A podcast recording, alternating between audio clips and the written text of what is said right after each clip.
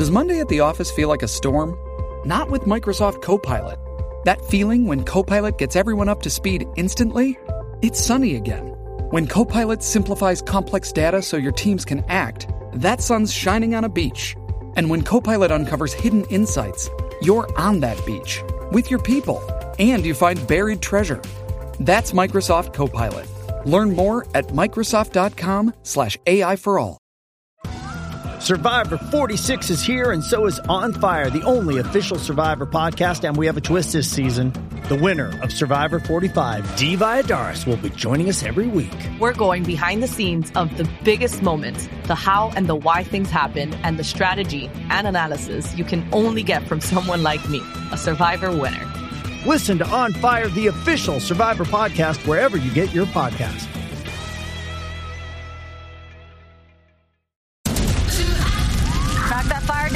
Down, 19. Copy, Captain. Let's move. ABC Thursdays. Firefighters, we're family. Station 19 is back for its final and hottest season yet. The subject has explosive chemicals. With fiery romances. You're the love of my life. And Andy is finally in charge. I'm gonna be the best damn captain the station has ever seen. Station 19. All new Thursdays, 10 9 Central on ABC and stream on Hulu.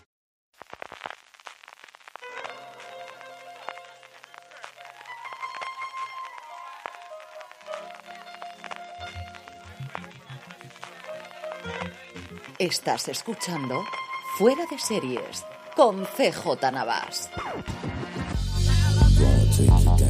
Bienvenidos a Streaming, el programa diario de Fuera de Series en el que un servidor CJ Navas te trae las principales noticias, trailers, estrenos y muchas cosas más del mundo de las series de televisión. Edición del viernes 1 de septiembre, comenzamos el mes, dentro de nada la vuelta al trabajo, la vuelta al cole, la vuelta a la universidad. En mi caso, vamos ya con todas las noticias y empezamos como lo hacemos desde hace ya más de 100 días con el minuto y resultado de las huelgas en Hollywood y una noticia tremendamente curiosa y que veremos si marca un precedente en las próximas semanas y es que el sindicato de intérpretes, el SAG afroamericano, ha dado una licencia especial para tres producciones del grupo AMC para que puedan concluir sus temporadas que habían quedado paralizadas por la huelga de intérpretes hace unas fechas. Las series serían dos de los spin-offs de The Walking Dead. Por un lado, The Ones Who Live, el nuevo spin-off con Andrew Lincoln y Danai Girira, que ya se había terminado de rodar, pero faltaban hacer especialmente el ADR, que es esas voces que se ponen a posteriori una vez que se tiene la edición y que reclaman a que los actores vayan para que puedan grabarlas. Esta quizá era la licencia más sencilla de tener si ya se había hecho la fotografía principal, pero en las otras dos series, desde luego, la cosa es que estaba totalmente parada en sus segundas temporadas. Por un lado, The Walking Dead,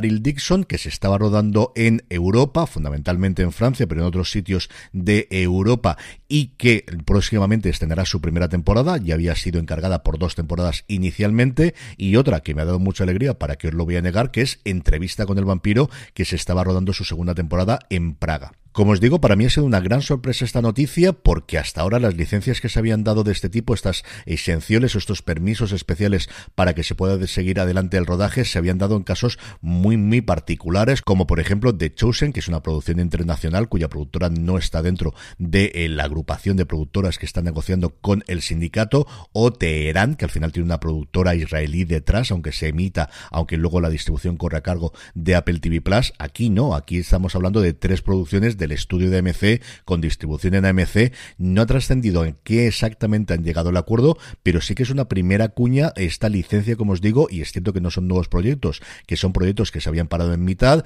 que todos estaban o bien rodándose en Europa o que ya se había terminado la fotografía principal, pero veremos si esta no es el camino durante los próximos días hasta que se resuelva definitivamente la huelga para recuperar algunos proyectos que se hayan quedado ahí en medio. Hablábamos precisamente hace unas fechas de Aliens que se estaba rodando en Tailandia y que yo no descartaría que siguiese exactamente el mismo ejemplo, el mismo camino que han marcado aquí con AMC. En materia de nuevos proyectos, Apple TV Plus ha revelado el nombre y las primeras imágenes de su serie del monstruo verso. Finalmente se va a llamar Monarch, el legado de los monstruos. La serie nos presentará a dos hermanos que siguen los pasos de su padre para descubrir la conexión de su familia con la organización secreta conocida como Monarch. Las pistas le llevan al mundo de los monstruos y en última instancia hasta el oficial del ejército Lee Shou que estará interpretado por Wyatt Russell y Carl Russell. Russell lo hará en la década de los 50, Carl Russell medio siglo después, en un mundo en el que Monarch se ve amenazado por aquello que Shaw sabe. Apple nos promete una gran saga que abarca tres generaciones, que revelará secretos enterrados y que nos mostrará la forma en que los momentos épicos y trascendentales pueden seguir reverberando mucho tiempo después de haber tenido lugar. En la serie, junto a Carl Russell y Wyatt Russell, está gente como Anna Sawai. De hecho, de las cuatro imágenes que nos ha ofrecido Apple TV Plus, tres son las de estos protagonistas. Y luego la cuarta es de un monstruo que, evidentemente, va a ser la portada del podcast de hoy, sí o sí. Tenemos también a Kiersey Clemons, a Ren Watanabe, a Mari Yamamoto, a Anders Home, a Joe Tippett y Elisa Lasowski. Y quizás es todavía más interesante la gente que tenemos detrás de la cámara. Y es que la serie ha sido desarrollada por Chris Black, que ha trabajado en Separación, en Outcast y en Star Trek Enterprise, y por Matt Fraction, uno de los guionistas de cómic que más me han gustado a mí de los últimos tiempos y que poco a poco se está metiendo de una forma muy similar a la que está haciendo Gaiman en las últimas fechas en el mundo de Hollywood. Y además los dos primeros episodios estarán dirigidos por Matt Sackman, el responsable de Bruja Escarlata y Visión. Y por otro lado, Sally Wainwright, después de recibir todos los parabienes y premios con su Happy Valley, vuelve a la BBC con una serie llamada Hot Flash, algo así como Sofocos. Hot Flash se centra en la vida de cinco mujeres de cierta edad que se unen para crear una improvisada banda de punk rock con el objetivo de participar en un concurso de talentos. Cuando las cinco mujeres ensayan juntas, de repente descubren que tienen mucho más que decir de lo que jamás imaginaron y esta es la forma de decirlo. La serie constará de seis episodios, está producida por Drama Republic, la responsable de Dr. Foster, y sigue a las mujeres mientras enfrentan trabajos exigentes, hijos adultos que todavía consumen su energía, padres dependientes, maridos que las han decepcionado y la menopausia. La banda que forman se convierte así en un catalizador del cambio en la vida de estas mujeres que hará que se cuestionen todo lo que han hecho hasta ahora. En la parte de renovaciones estaba cantadísimo, pero aún así me ha dado mucha alegría ver la noticia oficial de que Netflix renueva por una tercera temporada El abogado del Lincoln, del Lincoln Lawyer, eso sí, sin Ned Campbell, ya habéis visto en la segunda temporada qué es lo que ocurría con su personaje, no lo vamos a tener de inicio en la tercera temporada, que por cierto estará basada en la quinta entrega de la saga de Mickey Holler, escrita por Michael Connelly, Los dioses de la culpa, y cuyo punto de partida ya pudimos ver al final en los últimos episodios, en el último episodio en concreto de la segunda temporada de El abogado del Lincoln. La mala noticia nos la ha brindado Hulu, que ha decidido cancelar después de tres temporadas de Great, la serie protagonizada por Elle Fanning y Nicholas Holt, que además ha tenido, la verdad es que buena audiencia, pero especialmente mucho reconocimiento en cuanto a premios, incluidas dos nominaciones a los semis para sus protagonistas en la pasada edición del 2022. Y por último, una de que veremos a ver qué ocurre con ella, hablamos de Star Trek Que sí que se ha retirado, que se ha eliminado de Paramount Plus en Estados Unidos, pero uno de sus creadores, Aaron Walkie, han dado unas declaraciones, se ha hecho una entrevista para trekmovie.com en el que dice que ellos siguen con la producción adelante, que esperan tener los 20 episodios de la segunda temporada listos para finales de diciembre, principio de enero, porque lo que se ha cancelado es que se vaya a emitir en Paramount Plus, pero no que se vaya a producir, ellos siguen adelante, incluso podrían seguir con una tercera temporada a falta de ver dónde se va a poder ver la primera y la segunda temporada de Star Trek Prodigy, que por cierto parece que la primera al menos se está vendiendo muy pero que muy bien en DVD y en Blu-ray.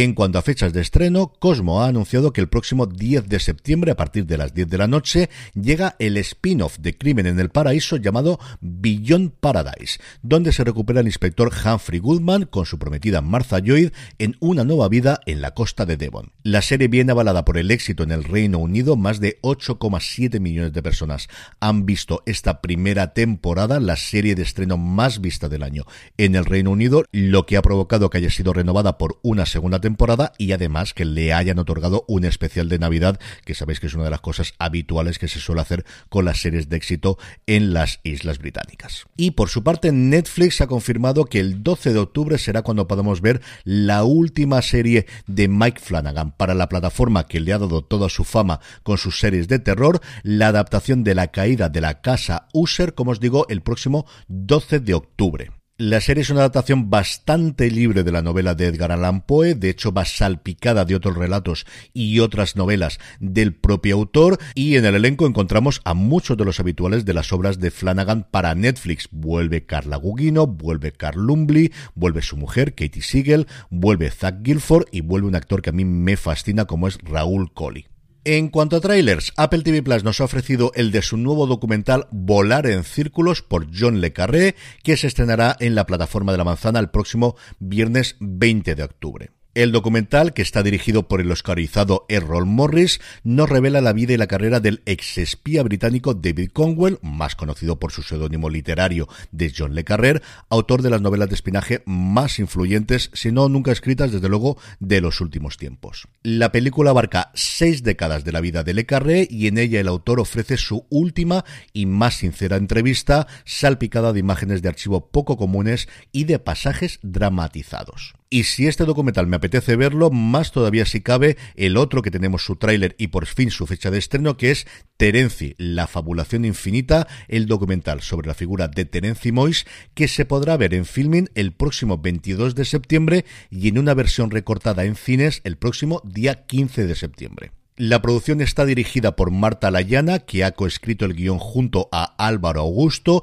y en ella tendremos entrevistas a Boris Izaguirre, Colita, Nuria Espert, Luis Antonio de Villena, Anaís Schaff y también el gran amor de Terenci, Enrique Mayó, junto a, de forma inédita, mucho material del archivo doméstico del escritor. Y cambiando totalmente de tono, Prime Video nos ha mostrado el tráiler de su nueva serie del universo de John Wick, así de hecho es el subtítulo de la serie, The Continental, que llegará a la plataforma de Amazon el próximo 22 de septiembre. La serie está dividida en tres partes, se estrenará cada parte es un viernes, comenzando como os decía el 22 de septiembre, y explorará el origen del icónico hotel de asesinos El Continental, siguiendo a un joven Winston Scott que se ve arrastrado al infierno de la Nueva York de los años 70 para enfrentarse a un pasado que creía haber dejado atrás. En cuanto a estrenos, en cuanto a estrenos, sabéis que esta semana ha sido muy tranquila y también lo es hoy viernes. Tenemos por un lado la quinta y última temporada de Desencanto en Netflix y quizá el gran estreno, la segunda temporada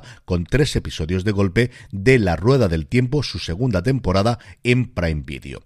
El sábado no tenemos estrenos y el domingo sí que tenemos la decimoprimera temporada ya, madre mía, de Chicago Fire en AXN. Hoy, además de 1 de septiembre, es viernes y como todos los viernes repasamos el top 10 de beta series, la comunidad creada por y para los fans de las series, con la que podrás estar al día de los últimos estrenos gracias a su calendario con alertas personalizadas, recibir recomendaciones según tus gustos, compartir impresiones con otros usuarios, sincronizarla con otras plataformas para sacarle el máximo partido a tus series y mucho, mucho más. Y lo mejor de todo, como siempre, que es completamente gratis. Regístrate en betaseries.com y disfruta de las ventajas de formar parte de la comunidad en la página web y en la app. En el puesto número 10 nos encontramos Secuestro en el aire, la serie de Idris Elba para Apple TV Plus y en el 9 seguimos con la plataforma de la manzana, entra Fundación. En el 8, todos quieren a Daisy Jones de Prime Video. En el 7, Painkiller, la serie sobre los opiáceos de Netflix. En el 6, The Last of Us. En el 5, volvemos a Netflix, Heartstopper. En el 4, no abandonamos el gigante rojo, miércoles. En el 3 se coloca Rapa de Movistar Plus. En el 2, solo asesinatos en el edificio. Y se mantiene por segunda semana consecutiva en el ranking de beta series de Bear de Disney Plus en el puesto número 1. Y terminamos como siempre con la buena noticia del día. Falta nada la semana que viene, el día 4, para que arranque el festival en Vitoria y ya tenemos a los galardonados con los premios festival de este año a los programas y series más destacadas de la temporada. El festival ha reconocido, por un lado, a Mass Singer de A3 Media, por otro lado, a ITV Kirolak de ITV, La que se avecina de Mediaset, y habría que decir de todo España, La promesa de Radio Televisión Española, la gran apuesta que ha tenido este año el ente y que le ha funcionado extraordinariamente bien en la sobremesa, La Unidad Kabul de Movistar Plus, también, mira, otra serie diaria, Amares para siempre, ahora que concluye en A3 Media, el Benidorm Fest, en la retransmisión del Benidorm Fest que realizó en este 2023 Radio Televisión Española, Got Talent España, también de Mediaset, que vuelve al festival después de mucho tiempo sin estar presente, y por último a Gorka Ortiz de Urbina, Celedón, a Patrick Criado, a Tokicom y a Actuality, el canal de TikTok. Enhorabuena a todos los premiados que recibirán sus galardones el próximo sábado 9 de septiembre en la gala de clausura de la decimoquinta edición ya del Festival de Vitoria. Y con esto concluimos streaming por hoy y por esta semana, no sin antes recordaros que os paséis por nuestra tienda, fuera de series.com barra tienda, que seguro que tenemos algo que os gusta y que visitéis fuera de series.com, donde tenemos mucho contenido esta semana, incluido Premier, en el que repasamos todos los principales estrenos de la semana y alguna cosa más antigua, Juan Francisco Bellón y un servidor, y el análisis del último episodio de Ahsoka, del tercer episodio de Ahsoka en Universo Star Wars. Como os digo, todo eso en fuera de series.com. Yo por mi parte me despido hasta el lunes que viene. Gracias por escucharme y recordad, tened muchísimo cuidado y fuera.